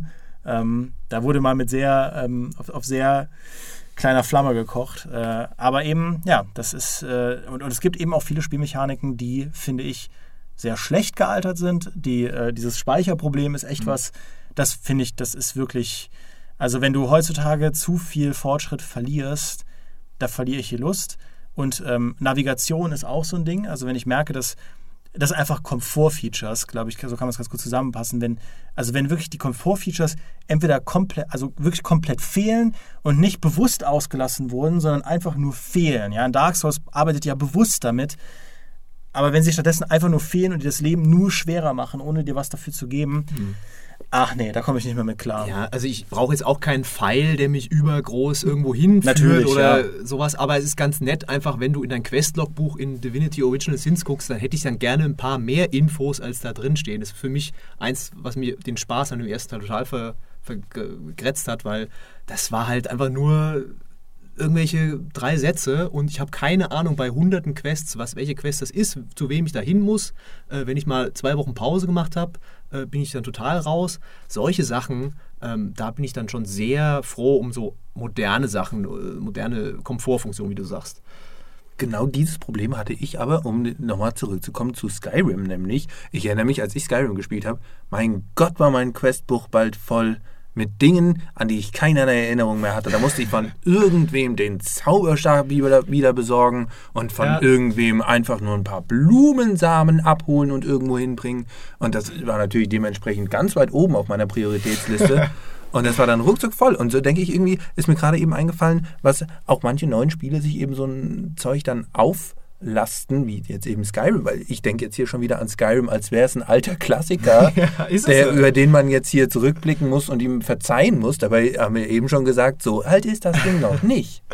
Ja gut, also die Probleme von Skyrim, oh Gott, da könnten wir einen eigenen Podcast zu machen. Mhm. Ähm, machen wir auch irgendwann. Weil das ist ja einfach diese Quests, Bethesda, Quests, Gott, Story, Charaktere, das ist alles furchtbar bei denen. Also zum großen Teil. Ähm, aber äh, ja, also das ist natürlich nochmal eine andere Sache, als wenn du jetzt zu so einem alten Spielen gehst und wo es halt einfach, wo halt einfach gar keiner dran gedacht hat, dass das irgendwer braucht, weil ich glaube, das hat auch damals zu tun, dass das ja alles Freaks waren. Wir waren ja alle Freaks, die Computerspiele gespielt haben. Und da waren die Entwick den Entwicklern war völlig klar, ja, wenn die jetzt 100 äh, Mark für so ein Spiel ausgeben, die fuchsen sich da eh rein. Ja? Das sind die, die Spiel, die haben tausende äh, Mark in ihren PC gesteckt die werden sich da, die werden das Handbuch von vorn nach hinten durchlesen. Habe ich ja früher auch gemacht. Mhm. Und ähm, heute ist es ganz anders. Heute konkurriert das Spiel mit zig anderen Sachen. Ja, da gehst du auf Netflix, guckst dir was an, spielst an deinem Handy irgendwas ähm, und da musst du ganz anders rangehen an sowas. Du kannst nicht einfach sagen, ja, müsst ihr euch selbst rausfinden. Das kannst du nur bei diesen Leuten, das ist jetzt eine neue Zielgruppe, wie du schon gesagt hast. Ne? Äh, dieses Dark Souls äh, richtet sich halt zum Beispiel genau an solche Leute, die sagen, ich hätte es aber gern so wie, wie früher. Da, da sagst du eine sehr richtige Sache. Das ist natürlich auch, heutzutage haben wir da großen Luxus, weil wir halt auch einfach sagen können, ist eh Steam Sale in zwei Wochen wieder. Ja. Wenn mir das eine Spiel zu kompliziert oder zu ungelenk ist, spiele ich was anderes. Spiele ich was Neues. Früher hast du dann halt wirklich für 100 Euro oder noch mehr teilweise dir ein Spiel gekauft und es gab auch dann mal mehr oder weniger Möglichkeiten, das wieder umzutauschen. Und notfalls hast du dann gesagt, ne, ich habe jetzt Geld dafür ausgegeben, ich ziehe das jetzt ja. durch und fuchs mich da rein und gebe mir Mühe und verzeihe dann notfalls einen Fehler und überwinde ihn dann, um mich noch besser zu fühlen und mich dann notfalls noch mehr darüber beschweren zu können. Aber so war das halt früher, du wirklich mehr dazu gezwungen, weil heutzutage die Spiele natürlich auch einfach billiger sind teilweise, wenn die dann nach wenigen Monaten schon wieder nur für 10 Euro verramscht werden. Du wusstest ja auch gar nicht, dass es da noch andere Spiele gab oder es, es, gab auch teilweise auch nicht so viele Spiele, wo du jetzt große Auswahl hättest oder ja, du konntest halt nicht ins Internet gehen und sagen, hier, ich hätte gern ein Spiel so wie Baldur's Gate 2, äh, gib mir das mal bitte, äh, sondern du warst halt so darauf angewiesen, dass dir das eigentlich einer erzählt, deswegen gab es überhaupt Spielezeitschriften. Und du warst natürlich auch, wenn du sagst, du kannst dich da reinfuchsen, da warst du auch der Held auf dem Schulhof so ein bisschen, ja, du konntest dann sagen, hier, ich habe das schon, habe die Stelle schon geschafft, ja, ich äh, dir, zeig dir das mal nachher. Ähm, solche Geschichten halt. Jetzt kommt doch bestimmt wieder eine Schulhofgeschichte von Dimitri Haller. Nö, ich habe gar keine Schulhofgeschichte. Ich bin, ich bin jetzt bin deprimiert tatsächlich gerade. Ähm, weil ich mein, weil du nie auf der Schule warst? Ich war nie auf der Schule. Achso, ich habe nie, nie schreiben und lesen gelernt. Ja. ähm, Die Schule des Lebens hast du nee, aber, aber tatsächlich bin ich manchmal so, also manchmal bereue ich das, dass man, dass ich selbst so ungeduldig geworden bin gegenüber Spielen, weil äh, ich habe das gemerkt bei, bei TIE Fighter. Ich wollte unbedingt jetzt TIE Fighter spielen, weil ich immer, immer noch dieses Spielprinzip von TIE Fighter so klasse finde. Ja, gerade heutzutage, wo Star Wars ja eine, ähm, eine hochdiskutable Sache geworden ist, gerade Star Wars Spiele sind eine hochdiskutable Sache geworden. Das Spielprinzip von TIE Fighter, du spielst ein TIE Fighter, du, du fliegst für das Imperium im damaligen Expanded Universe, die, die Cutscenes, wenn ich mir die heute noch anschaue, ich finde die immer noch super, ja, wo dann ein, ein Thrawn da zu sehen ist und ein Darth Vader da zu sehen ist ist einfach super. Und äh, natürlich dann auch dieses, dieses Wing Commander Prinzip, dass du da auch deine Briefings hast und so. Ah, ich finde das toll, ja. Aber wenn ich jetzt einen TIE Fighter spiele, das scheitert an so vielen Hürden. Zum Beispiel allein die, allein die technische Hürde, dass man es wieder zum Laufen bekommen muss. Ja, du musst irgendwo einen Joystick herbekommen. Du musst einen Joystick so konfigurieren, dass der mit der DOS-Box harmoniert. Das ist auch wiederum eine Wissenschaft für sich. Und ich habe wirklich meine Zeit mit der DOS-Box verbracht und trotzdem bin ich immer noch nicht Herr geworden darüber, wie dieses Ding funktioniert und wie man Cycles manipuliert. Und das ist auch bei jedem Spiel nochmal anders und ah, es geht mir so auf den Keks. Und selbst wenn ich es dann zum Laufen bekomme, dann fehlen mir eben im Spiel selbst so einige Sachen, ähm, weil wir ja eben noch gesprochen haben über, über Komfort-Features.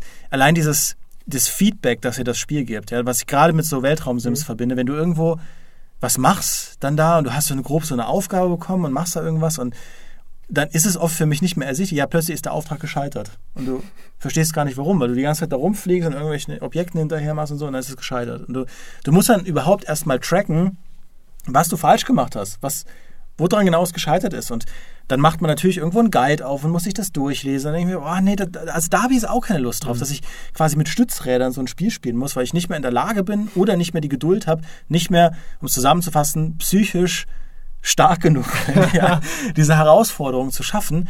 Und da werde ich traurig. Und, und deswegen bin ich jetzt auch traurig. Oh. Ich würde dich in den Arm nehmen, aber davon haben die Zuhörer jetzt Ja. nichts. Aber Es raschelt auch zu sehr dann vom Mikrofon. bleibt mal alle ruhig. Ja, Maurice meinte, ja, wir müssen mehr so ähm, auch so ein bisschen moderieren, was wir hier in der Tonkammer tun. Aber tatsächlich ist es, es wird langsam zu warm, um sich noch in den Arm zu nehmen.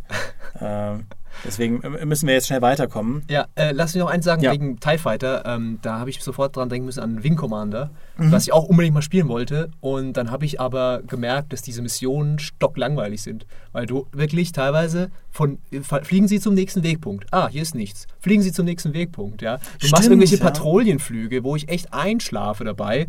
Und das äh, kommt mir tatsächlich vor, dass auch bei vielen Elternspielen auch solche, so, wo halt nichts passiert ist, dass es öfter mal gab. Einfach, deswegen waren die Spiele auch teilweise so lang, weil da halt nichts passiert ist, weil das halt, äh, ja, da hat halt der Level der gesagt, ja, der ist jetzt nicht so geil, der Level, aber äh, lass mal drin, ja, weil ähm, liest sich gut, wenn es dann 50 Stunden sind statt 40. Äh, und, also da wird, man meckert ja oft, dass heutzutage die Spiele nicht mehr so toll sind oder so, aber gerade so bei so, so Qualitätsstandards habe ich teilweise das Gefühl, da waren die früher auch nicht so hoch. Das ist der Punkt, wo Maurice einwerfen würde. Ja, aber Wing Commander ist ja auch grässlich. Das ist ja auch eine dumme Reihe, denn Weltraumsimulationen sind für Banausen und so. Oh ähm, aber tatsächlich ist Wing Commander ein ganz gutes Beispiel. Also Wing Commander 3, 4 und 5, die habe ich gespielt. Da war ich, glaube ich, in der siebten oder achten Klasse. Und die fasse ich auch nicht mehr nachträglich an. Also ich fasse die einfach nicht mehr an, weil ich denke, die sind in meinem Kopf als so ein wunderbares Erlebnis kodiert und abgelegt. Allein die Story, ja, ich weiß, ich würde die Cutscenes heutzutage, und die waren damals schon cheesy, aber so der Teenie in mir hat das alles noch gekauft, dieses Kilrathi-Ding und wie die dann mit diesen riesigen Katzen, Löwenviechern dann auch teilweise zusammen dann nat natürlich später gearbeitet haben, weil sie ja in Prophecy dann auch gegen, gegen diese neuen äh, ähm, rochenartigen Viecher dann ging. Ähm, und auch dieser, dieser vierte Teil, der ja mehr so den, den Politkonflikt da mit Malcolm McDowell, ja, ähm, ins Zentrum gerückt hat, wo du gegen deine eigenen Leute gegangen bist und so, oh, ich fand das alles so fantastisch und mein Gehirn hat komplett vergessen, dass dieses, das, was du gerade eben gesagt hast mit diesen NAV-Punkten abfliegen, mhm. das hat bei mir was losgelöst. Und, und ich war damals sogar, da gab es auch so eine deutsche Seite, ähm, ich glaube, die hieß sogar Wing Commander.de, wo man an so, an so Forenrollenspielen teilnehmen konnte mit Wing Commander. Und selbst da habe ich mitgemacht, weil ich so da drin war. Und das ist ein Erbe, das ich, das ich nicht, mehr, nicht mehr antasten möchte. Ja. Das bleibt auf meinem Konto. Das ist Geld, ja, wo man auch weiß, dass teilweise das ist nicht ganz sauberes Geld. Ja. Und deswegen lässt man das da. Und ist einfach froh, dass man diesen Wert hat. Man mhm. besitzt mhm. ihn. Aber gibt es da bei euch auch solche Sachen, wo ihr sagt, da, da gehe ich nicht hin zurück? Ich will gar nicht mehr wissen, wie sich das jetzt spielen würde, weil die Erinnerung so schön ist an das, was war? Ja, gibt es. Und vor allem äh, wird das dadurch dann gerne befeuert, wenn dann von diesem Spiel aber irgendwelche HD-Remakes oder sowas kommen. Mir ging das zum Beispiel mit dem äh, allerersten Tomb Raider so, wo ja dann vor, ich weiß gar nicht mehr, wie viele Jahren das jetzt her ist, dieses Tomb Raider Anniversary, Anniversary ja. kam, was äh, wirklich eins zu eins Remake war, mit aber sehr viel besserer Grafik, wenn man das mal nüchtern betrachtet. Ich habe es nicht nüchtern betrachtet und mir gedacht, Moment mal, das sieht doch genauso aus, wie das erste auch ausgesehen hat, oder nicht? In meiner Erinnerung äh, war das genau so. Da war der, dieser legendäre T-Rex, der sah doch auch damals schon super aus. äh, ja, fast. Es ist zugegebenermaßen äh, wirklich auch hier wieder eine Falle, die mir mein eigener Verstand gelegt hat. Denn wenn man sich da mal Screenshots oder Videos von ganz früher anguckt, dann war das was anderes. Ich gebe es zu. Ähm, aber gerade wenn dann nämlich solche, solche HD-Neuauflagen kommen und ich mir denke, na gut, die sehen ja dann auch manchmal nicht ganz so schön aus, weil aus hässlich kannst du auch nicht mehr jetzt wunderhübsch unbedingt machen mit ein paar neuen Texturen. Und deswegen umso weniger, dass das jetzt heute perfekt aussieht und so wie heutzutage Spiele äh, einen Qualitätsstandard bieten können, sind dann manche HD-Neuauflagen eben immer noch altbacken. Und dann denke ich mir, Moment mal, ist das jetzt, hat sich das überhaupt verändert im Gegensatz zum Original? Und so war das bei mir bei, äh, beim ersten äh, Tomb Raider so, was ich auch mich weigere, nochmal anzufassen, weil Lara Croft in meiner Erinnerung wunderschön ist. Mit ihren eckigen Und Brüsten, niemals ja. irgendwelche Ecken oder Kanten hatte. Die Frau war rund. ne?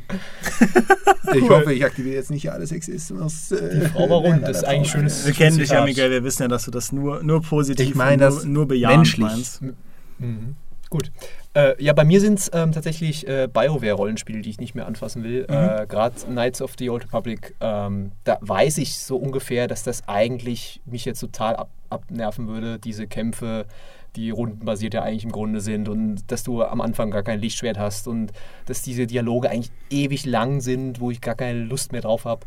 Äh, aber ich weiß auch, eigentlich würde ich ganz gern wieder diese coolen Charaktere treffen, ja, HK47 und was nicht alles, mhm. aber dafür mich dann wieder dadurch zu metzeln und alles muss nicht sein. Und was ich, äh, wo ich eigentlich, wo ich sage, da weiß ich inzwischen besser, äh, wenn ich jetzt nochmal Mass Effect anfangen würde. Weil dann weiß ich wieder, was da alles danach noch kommt und ich, ich, bin, ich war mit dem Ende gar nicht so unzufrieden, ähm, gerade dann, wenn es in dieser ähm, Director's Cut war. Mhm. Aber ähm, wenn ich dann, ich habe dann vor ein paar Jahren, habe ich mir dann mal, habe ich dann mal so nachgelesen alles und wie, wie sie eigentlich die Story verändert haben, was im ersten Teil eigentlich dieser geniale Aufbruch in eine neue Galaxis war, mit einem geilen Schurken, mit, diesem, mit dieser diffusen Gefahr von den Reapern und dann Mass Effect 2, obwohl es ein super geiles Spiel war, hat es halt alles demontiert eigentlich fast und hat dann am Ende hast halt den, den menschlichen Reaper, der aussieht aus Terminator und so. Also, wenn ich das halt weiß schon vorher, dass dann noch solche Sachen kommen, dann ich, nee, dann, will ich es gar nicht. Oder diesen, diesen Bösewicht in Mass Effect 3, diesen Asiaten, der von äh, Cerberus da geschickt wird. Total vergessenswürdiger Charakter, aber wenn ich weiß, dass ich den auch wieder sehen muss, ey, da, da sträubt es mich jetzt schon. Ist ganz witzig, dass du sagst. Äh, ich habe letztes Jahr erst sowohl Knights of the Old Republic 1 als auch Knights of the Old Republic 2 mir nochmal äh, angetan, ist jetzt ein hartes Wort. Ich habe es nochmal mit großer Freude sogar gespielt. Mhm. Äh, wirklich, ich war überhaupt nicht enttäuscht. Ich habe das nämlich, da kommt jetzt ein ganz anderer Aspekt dazu, ich habe das als sehr, sehr junger Mensch gespielt, sodass ich wahrscheinlich, weiß ich, wann kam das raus? Anfang 2000, also ich war 2003, wahrscheinlich irgendwie so 12, 13 Jahre alt oder sowas und hatte deswegen jetzt noch nicht den ausgeprägtesten Spielekritikerverstand. Und deswegen habe ich wahrscheinlich damals auch über sehr vieles hinweggesehen. Und trotzdem war es in meiner Erinnerung fantastisch. Und dann habe ich mir das letztes Jahr irgendwann mal für, keine Ahnung, 1, 2, 3 Euro gab es die beiden in irgendeinem, oder war ein Sale. Und habe mir gedacht, das ist in meiner Erinnerung, und genau über solche Spiele reden wir jetzt, das war in meiner Erinnerung so fantastisch, obwohl ich als junger Mensch so wenig davon verstanden habe, was da überhaupt passiert und wie sich das spielt, dass ich es jetzt nochmal wagen möchte. Und es hat sich gelohnt.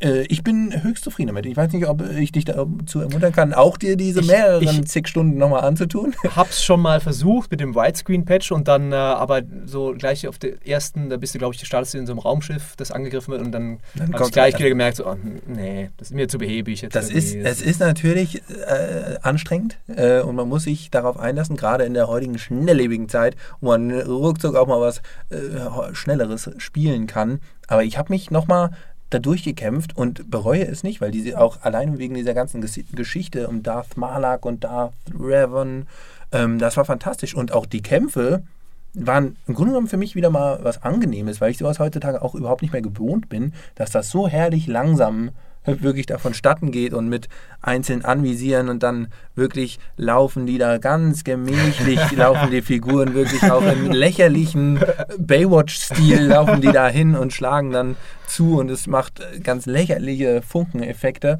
Das war für mich äh, im, im Retro-Sinne mal wieder was Erfrischendes. Da werfe ich jetzt noch was ein. Ich habe vor kurzem die Knights of the Republic Comics gelesen und die sind super.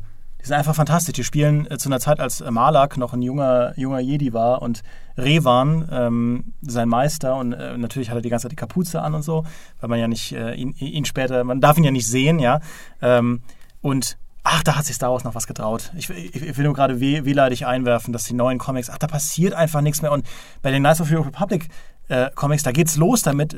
Das geht um einen Padawan, der zu seiner ähm, zu seinem Ritterschlag kommt und da haben die Meister einfach alle anderen Padawane hingerichtet. Und das ist doch mal, so macht man eine Story auf. So macht man eine Star Wars Story auf. Deswegen sind die Old Republic Sachen einfach toll. Da hat, da hat man sich noch was getraut.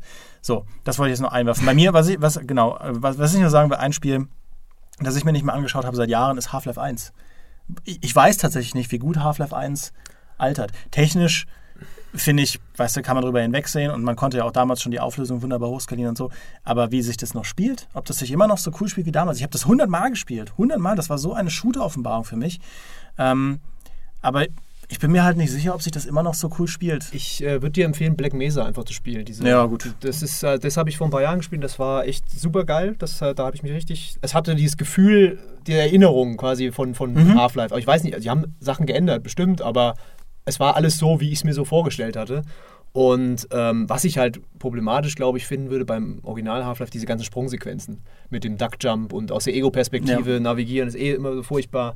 Ähm, aber ansonsten war das schon ziemlich, ziemlich geiles Erlebnis wieder. Ich finde allein äh, dieses, wenn du noch aus der Hüfte immer geschossen hast, was ja auch in dem Mhm. alten Doom und so, ich mittlerweile finde ich es so befremdlich, weil ich so gewohnt bin, über Kimmer und Korn äh, zu arbeiten. Aber auf der anderen Seite, ja, man, man kann sich so Dinge auch wieder schnell abgewöhnen und dann ist man dann halt eben in Rainbow Six Siege eine absolute Null, aber kann dafür Half-Life wieder wie ein Profi spielen. Man weiß es ja nicht, man weiß es ja nicht. Ähm, wir sind schon, ich, ich habe hab noch, ich will nachher noch über was reden, aber ein, weil wir ja über Meisterwerke auch sprechen wollen, die, die schlecht gealtert sind, damit man uns hier keinen Clickbait vorwerfen will. Und äh, gut, Half-Life ist auch ein Meisterwerk und Knights of the Republic auch, aber über ein Meisterwerk will ich noch sprechen, ähm, nämlich GTA. Weil GTA, GTA 3, GTA oder meinetwegen auch GTA 2, aber fangen wir mal bei GTA 3 an, GTA Vice City, GTA San Andreas. Ähm, da sind wir uns, glaube ich, alle einig, sind Meilensteine des Open World Designs. Ähm, fantastische Spiele damals, GTA 3, GTA Vice City. Vice City war immer mein, mein Liebling, aber auch dich gefolgt von den beiden anderen. Also ich fand die alle fantastisch. Sind die, fin, also sind die schwierig gealtert? Weil ich finde, ähm, gerade bei San Andreas kann man ja ins Feld führen, dass äh, das GTA 5 das ja eigentlich ersetzt.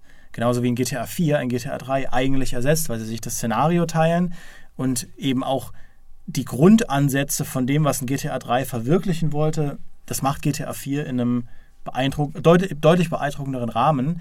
Und die Frage, die man sich da stellen muss, ist, lohnt es sich ja noch, die alten Teile zu spielen? Weil ich finde natürlich technisch alles schwierig. Ja, die Weitsicht ist schwierig, die Städte sind super klein im Vergleich zu heute. Und selbst ein San Andreas fühlt sich so klein an, das Los Santos von damals. Und ich fand es so fantastisch. Ich dachte, das hier ist Los Angeles. Diese ganzen, dieses ganze Ghetto-Feeling und so, was sie in Los Santos so perfekt hinbekommen haben in San Andreas. Das ist so winzig alles im Vergleich zu dem, was man heutzutage gewohnt ist, ja, wo Open Worlds so gigantisch geworden sind.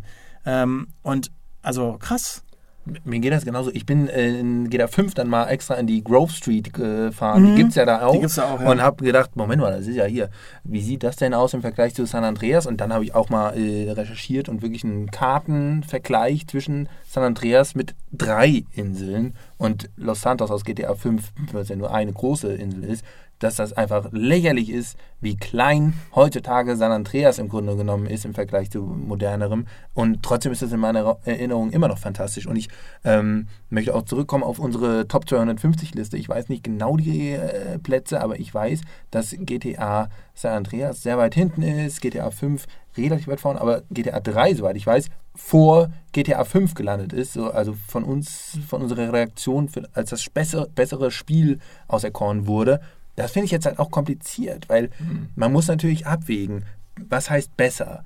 Also ich glaube, technisch und wirklich in, in, in messbaren Qualitäten, wie jetzt Optik und, äh, und äh, Steuerung und, und, und Missionsdesign, obwohl man da auch sich drüber streiten kann, ähm, ist natürlich GTA 5 ohne Zweifel das bessere, wahrscheinlich auch eines der besten Spiele, die es überhaupt gibt.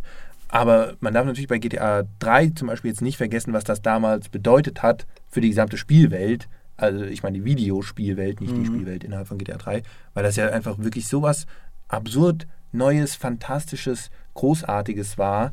Diese Gangstergeschichte in dieser krass frei begehbaren Open World, was das halt auch für eine Bedeutung hat, solche alten Meisterwerke, egal wie fehlerhaft sie dann in, in, in Randbereichen waren, was sie in ihrer Kerndisziplin für Bedeutungen hatten zu ihrer damaligen Zeit, das ist halt, das muss man heutzutage auch noch mal dann ein bisschen mit einbedenken, wenn man sie vergleicht mit neuen Spielen. Muss ich mich gerade selbst daran erinnern, weil ich noch jung bin und natürlich deswegen sage, scheiße auf GTA 3, wenn ich GTA 5 zocken kann. Ja, aber deswegen sind ja auch solche Ranglisten, wenn wir ganz ehrlich sind, auch Blödsinn. Ja, also wir haben es halt unsere Oh, natürlich oh, nicht. oh, oh, unsere, Unsere nicht, ist unsere fantastisch. Weil unsere ist nach objektiven Maßstäben und äh, wissenschaftlich analysiert und alles, aber eigentlich müsste dann halt Pong ziemlich weit oben stehen und Tetris müsste höher stehen, als es jetzt ist. ja schon toll, dass es da drin ist, aber ehrlich gesagt, ich würde jetzt auch nicht mehr Tetris spielen. Ähm, wenn es jetzt einem vorsetzt, der wird es vielleicht gut finden, aber das kann man einfach auch gar nicht, ähm, wenn man diese Spiele miterlebt hat, dann kann man das auch gar nicht trennen, glaube ich, diese Wirkung und diese, wie viel Spaß man damit hat. Natürlich hat man mit GTA 3 irre viel Spaß gehabt, äh, aber hatte man jetzt mit GTA San Andreas mehr Spaß und war GTA San Andreas jetzt wichtiger? Und war, das kann man wirklich nicht quantifizieren. Das Einzige, was du machen könntest, wäre einen, der noch nie ein Videospiel gespielt hat, der muss alle 250 Spiele spielen und dann sagen, welches war das Beste. Ja. Ja. Das würde ich noch durchgehen lassen als äh, wissenschaftliche Ja, Methode. so ein Gaming-Kasper Hauser, der einfach äh, quasi komplett da reinfällt. das dauert dann halt sechs Jahre, bis der da durch ist. Ja. Und der macht halt dann inzwischen nichts, aber Aber ich will trotzdem eine, eine Lanze brechen. Ich habe die Frage ja so ein bisschen offen formuliert, aber ich persönlich bin der Meinung, dass die alten GTA-Teile nach wie vor Stärken haben, die sie herausstechen lassen. Ähnlich wie in Baldur's Gate auch, äh, weil wir vorhin drüber gesprochen haben. Ähm, technisch natürlich ist GTA 5, also finde ich, schlägt San Andreas in jeder Hinsicht und da gibt es auch nichts, wo ich sage, da möchte ich technisch zurück auf das, wie es bei, wie bei, bei San Andreas war. Aber ich bin der Meinung, all diese, also GTA 3, Vice City und San Andreas haben jeweils in ihrer Geschichte, die sie erzählen und ähm, ich werfe das nur kurz ein, aber ich bin jemand von den Leuten, die sagen, GTA 5 ist ein Erzählmeisterwerk. Und das sehen viele Leute anders. Viele Leute fanden die Story nicht so gut. Ich, ich finde, ich habe da auch mal eine Titelstory drüber geschrieben, aber ich finde, in GTA 5 steckt mehr, als man denkt. Ähm, aber trotzdem das beiseite. Ich fand zum Beispiel in GTA 3 diese Noir- Gangster-Atmosphäre, dieses Gefühl, was auch ein Film wie Drive mit Ryan Gosling bei mir ausgelöst hat. Dieses, du bist dieser Lone Urban Warrior, der Aufträge erledigt für Gangster, der da mit seinem Auto unterwegs ist in dieser ewig nebligen Stadt, die sogar tagsüber irgendwie düster aussieht. Ähm, und du, du agierst da mit so Unterweltleuten, mit äh, Yakuza und, und, und Triaden und ich glaube, genau, Triaden waren in San Andreas, aber egal, du agier, interagierst halt mit denen ähm, und arbeitest dich da halt hoch, aber in Wahrheit bist du verraten worden von der Frau, die du liebst und hast darüber natürlich auch deine Stimme verloren, denn du bist ja stumm. ähm, aber dieser Claude Speed, der Weg von ihm, ich fand das, finde es nach wie vor relativ einzigartig, weil Nico Bellic hat für mich nicht so funktioniert, weil er eben dieses Jahr, ich bin vom Krieg gebeutelt und ich habe ja auch irgendwie so eine Rachegeschichte, aber so und, und bin auch irgendwie so voll gebeutelt, aber dann macht es mir dann doch, finde ich es doch irgendwie dann cool hier ähm, Gangster zu sein und im Nachhinein finde ich, bin ich mit Nico Bellic's Story habe ich da meinen Frieden mitgefunden. Das ist gar nicht so schlecht geschrieben, wie ich ursprünglich dachte, dass es geschrieben ist, aber GTA 3 hat da für mich einfach auf eine einzigartige Art und Weise funktioniert. GTA Vice City hat, hat nach wie vor diesen Scarface-Flair, diesen 80er-Flair, diesen Hawaii-Hemd-Flair, die Musik, diese Welt, die Panoramen, die man da sieht, wie, wie sie mit Licht umgegangen sind, mit Sonne, mit, ähm, mit diesem Miami-Feeling.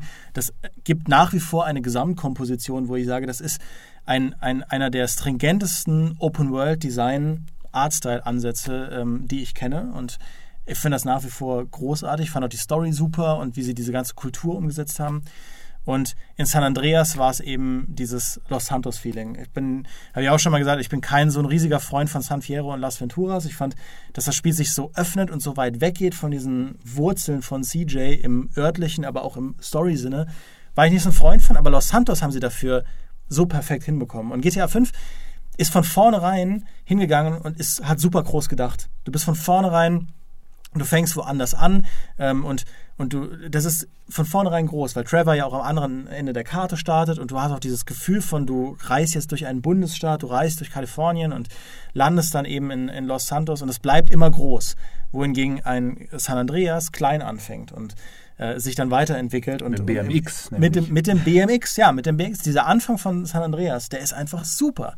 Ähm, wo du auf diese Beerdigung kommst und du bist so drin in dieser Kultur, in diesem auch in diesem Verbrechen, diesem Ghetto-Verbrechen, dass du in GTA 5 nur am Rande streifst mit Franklin, der da schon irgendwie drin ist, aber nur ganz am Anfang. Und dann, er ist ja auch eigentlich so ein Gegenentwurf zu einem CJ, weil er von vornherein sagt, das ist mir alles zu kleingeistig. Ihr seid alle Deppen.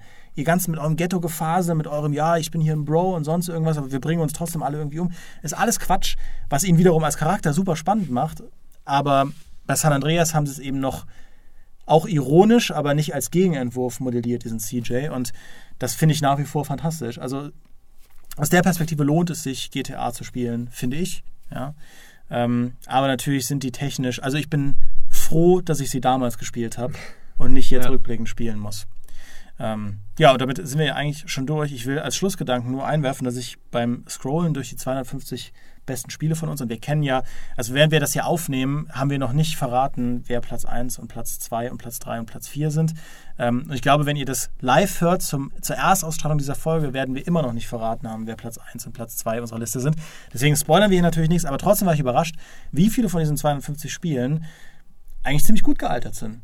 Ja, weil ich jetzt auch eben dran dachte, dass, ähm, als du von Star Wars da angefangen hast mit Knights of the Old Republic, auch in Jedi Knight 2 zum Beispiel, fantastisch gealtert. Ist heute in meinen Augen immer noch, also selbst wenn ich das jetzt spiele, ist das immer noch, finde ich, das beste Jedi-Spiel. Ist immer noch mhm. besser als ein Force Unleashed. Das fühlt sich toll an, die Story ist toll, das ist technisch auch irgendwie gut gealtert. Natürlich muss man da ein Auge zudrücken, aber hey, ja, oder auch meinetwegen in Max Payne 2, selbst in Max Payne 1, das sind hervorragend gealterte Third-Person-Shooter, finde ich. Ähm, also so viele von diesen Platzierungen, da dachte ich mir, ey, ich würde das auch jetzt sofort noch zocken und fände es immer noch geil. Und äh, Grafik hin oder her, selbst, selbst optisch in ihrem Art-Design sind diese Spiele nach wie vor klasse. Und das ist was, ähm, bei Videospielen ist ja dieser technische Fortschritt eigentlich gravierender als bei jedem anderen Medium. Klar, beim Film in den ersten Jahrzehnten auch, mit Stummfilm und Tonfilm und Schwarz-Weiß-Film und Farbfilm und so. Aber wenn man jetzt mal Filme in diesen 100 Jahren betrachtet, abgesehen von den CG-Effekten, kann man sich auch einen Film aus den 80er und den 70er noch super angucken. Ja, bei Videospielen innerhalb von 40 Jahren, mein Gott, hat sich da viel getan. Und trotzdem, LucasArts Adventures, allesamt, die sind allesamt immer noch fantastisch, die sind super witzig, die Dialoge. Natürlich, klar, Dialogregie bleibt gut, ähm, ähnlich wie bei einem Uncharted, das wird nie schlecht sein. Aber ja, das, also mich hat das einfach diese Liste grundpositiv gestimmt, mhm. auch in Deus Ex 1, weil ich sage, ey, das ist, da ist so viel gut gealtert. Ja? Es gibt so wenige Bravo-Hits da. das ist aber natürlich auch, alte Spiele sehen natürlich meist optisch schlechter aus als heute, aber sie müssen ja nicht unbedingt alle auch äh, Gameplay-Design technisch unterlegen sein. Deswegen, ich habe vorhin nachgeguckt, äh, auch im Sinne des Nicht-Spoilerns, manchmal ab Platz 5 bis Platz 20, glaube ich, sind nur zwei Spiele, nämlich The Witcher und Minecraft, wenn ich mich recht entsinne, die innerhalb der letzten zehn Jahre rausgekommen sind. Und sonst nur wirklich alte Kapitel, die irgendwie Anfang der 2000er mhm. oder sogar bis 1900 irgendwann rausgekommen sind. Ähm, weil eben natürlich, ne, GTA ist das beste Beispiel, Optik macht natürlich schon was her bei der Qualitätswahrnehmung von Spielen ähm, und, und Technik im allgemeinen Sinne. Aber Game Design, manches an manchem kommst du einfach nicht vorbei. Das Tetris und Pong so simpel sie sind, Mhm. immer noch einfach fantastisch sind in ihrem Dasein. Da kommst du nicht dran vorbei, egal wie das heutzutage aussieht im Vergleich zu anderen. Und ich glaube, was ganz wichtig ist bei diesem Retro-Liebhabertum, äh, dass einfach viele Sachen, wo wo wir vorhin von den Oldschool-Rollenspielen, die wurden einfach nicht bedient, die Leute. Ja? Da gab es einfach nichts anderes, weil die Leute alle äh, Third-Person-Shooter gemacht haben. Und ähm, deswegen sind diese alten Dinger immer noch der Goldstandard, einfach weil erstens hat sich keiner wahrscheinlich auch keiner rangetraut, weil gesagt haben, hier ein Deus Ex, wie soll man das jetzt noch besser machen? Und andererseits war halt dann der Markt einfach so, äh, die, die Zwänge des Marktes, dass die, die Entwickler einfach da nichts gebracht haben und deshalb sind die Leute halt immer noch bei den alten Sachen und sagen sich immer noch, ey, das ist, ist immer noch das Geilste vom, was, ja, was es gibt. Ja, und ich, ich bin auch der Meinung, dass, ähm, aber auch ohne, also ja, ähm, und es, es gibt natürlich viele Spiele, die schlecht gealtert sind, die sperrig sind, gerade so, so, was ich von Amit Bart's Tale hatte, so Urgesteine der, des, des PCs. Ähm, Wasteland, auch ganz furchtbar. aber es gibt eben auch auf eine sehr diverse Art sind viele Dinge gut gealtert. Zum Beispiel die ganzen Super Nintendo-Spiele. Da legt man ja gar nicht den Maßstab an, dass die irgendwie in irgendeiner Form noch ähm, modernem, moderner Grafik gerecht werden müssen. Aber in einem, in einem weiteren Sinne, gerade weil auch Pixel Art ein Ding ist, Super Nintendo-Spiele haben einige der besten Pixel Art Designs überhaupt bis heute. Und die bleiben auch gut, die bleiben unsterblich, die bleiben fantastisch. Die Soundtracks, die Melodien und so weiter die, dieser Ära, da sind so viele dabei, die immer super bleiben werden, die fantastisch bleiben werden. Und ähm, Spiele altern auf so viele verschiedene Arten und Weisen und natürlich hängt das auch davon ab, welche Erinnerungen man mit damit ver verbindet, weil die Erinnerungen irgendwo auch diktieren, was man erwartet. Von Spielen wie von Super Nintendo Spielen erwartest du, wie gesagt, nicht, dass die irgendwie modernen Grafikstandards gerecht werden, dem HD-Zeitalter gerecht werden, aber du erwartest, dass ein Mega Man sich super spielt und ähm, und wenn du einen Mega Man hast fürs NES, was einfach immer noch einer der präzisesten 2D-Baller-Plattformer ist ever, da, da, messen sich moderne Spiele zu Recht dran. Ja, das ist nicht einfach nur rückwärtsgewandte Verklärung von Klassikern, sondern ganz, ganz im Gegenteil. Das waren einfach die Besten, ja, und, äh, und danach müssen Das sie alle. sind Das sind einfach die Besten, die ja. Besten. Das sind einfach die Besten. Ja. So, das war jetzt mein Schlusswort. Jetzt darf jeder von euch noch was sagen und dann moderiere ich ab. Ein Blue Dabedi Dabeda? Dabedai? Es war ein kurzes Schlusswort, aber Miguel ist generell kein Mann vieler Ey, Worte. Bravo-Hits. Ich denke jetzt immer noch über fantastische Bravo-Hits von 1999 äh, und sowas nach. Entschuldigung, so verbringe ich hier die Stunde. Mit, ich versuche mit euch eine Länge zu reden, in der ich wahrheitsgemäß eigentlich über Musik aus den 90er Jahren nachdenke, die nämlich auch fantastisch Ich ist. mit der Anmod wieder alles ruiniert. Ey, im nächsten Podcast müssen wir mal über Bravo-Hits von früher reden vielleicht. Äh, ja, ich sag nur, ähm, nichts wahrscheinlich. weil- Nee, ähm, Quake, bitte das mal wieder remaken und richtig schön machen. Doom kann so bleiben, das spielt sich immer noch perfekt. Und was mir noch äh, eine Frage fürs, fürs äh, Nachdenken drüber, ähm, was sagt das über unsere aktuelle Spielindustrie aus, wenn wir jetzt immer noch diesen 20, 30 Jahre alten Klassikern hinterherhängen? Ja, sind wir eine nostalgische Generation oder ist die Spieleindustrie einfach, äh, ja, die, die müssen die auch halt wieder mehr nach hinten schauen? Das sind spannende Fragen. Ähm, ich hoffe tatsächlich, wir haben, wir haben alle Dinge beantwortet, die ich in meiner Anmod aufgemacht habe. Ja, das Paradoxon aus Spielbarkeit und Meisterwerken, die nicht mehr spielbar sind. Spielbarkeit ist nicht das einzige Kriterium, das darüber entscheidet, wie gut ein Spiel altert. Ähm, und natürlich sind eben auch so Fragen wichtig, wie welche Erinnerungen verbinden wir damit, was löst ein Spiel in uns aus. Und es gibt mannigfaltige Dinge, die in einem Spiel fantastisch sein werden. Aber was mit genau derselben wissenschaftlichen Präzision feststeht wie unsere Top 250 Spiele, ist, dass ihr, liebe Plus-Hörerinnen und Hörer, ihr seid die Community, die am besten altert, nachweislich. Ja, und deswegen ähm, bleibt, bleibt ihr so, wie ihr seid, denn ihr werdet alle immer noch fantastisch sein in 30 Jahren, wenn wir und der Gamestar Podcast wird dann hoffentlich auch immer noch existieren. Ich danke euch fürs Zuhören. Ich danke euch, äh, meine lieben Gäste, Kollegen, dass ihr hier wart in meinem, dir, Danny. in meinem warmen, warmen Aufnahmekämmerlein. Und es hilft wirklich, diese eine Stunde Zeit einzuhalten, wenn es immer heißer wird. Das ist, ist einfach so. Von daher, macht euch einen schönen Tag, Abend, Morgen oder wann immer ihr diesen Podcast hört. Und schreibt uns in die Kommentare, was ihr zu dem ganzen Thema denkt. Und äh, was ihr findet, ist einfach furchtbar gealtert. Macht's gut, auf Wiederhören. Ciao, ciao. Tschüss.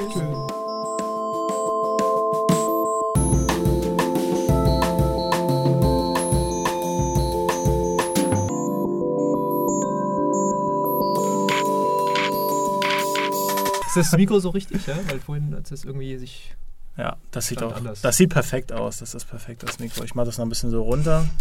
Wiep. Pass auf, dass das Ding hier nicht dagegen dutzt. Das ist mir letztens passiert und dann habe ich immer puh, mit meiner. Gut, Leute, los geht's. Konzentration. Ich schlürfe jetzt auch nicht, weil äh, letztes Mal das.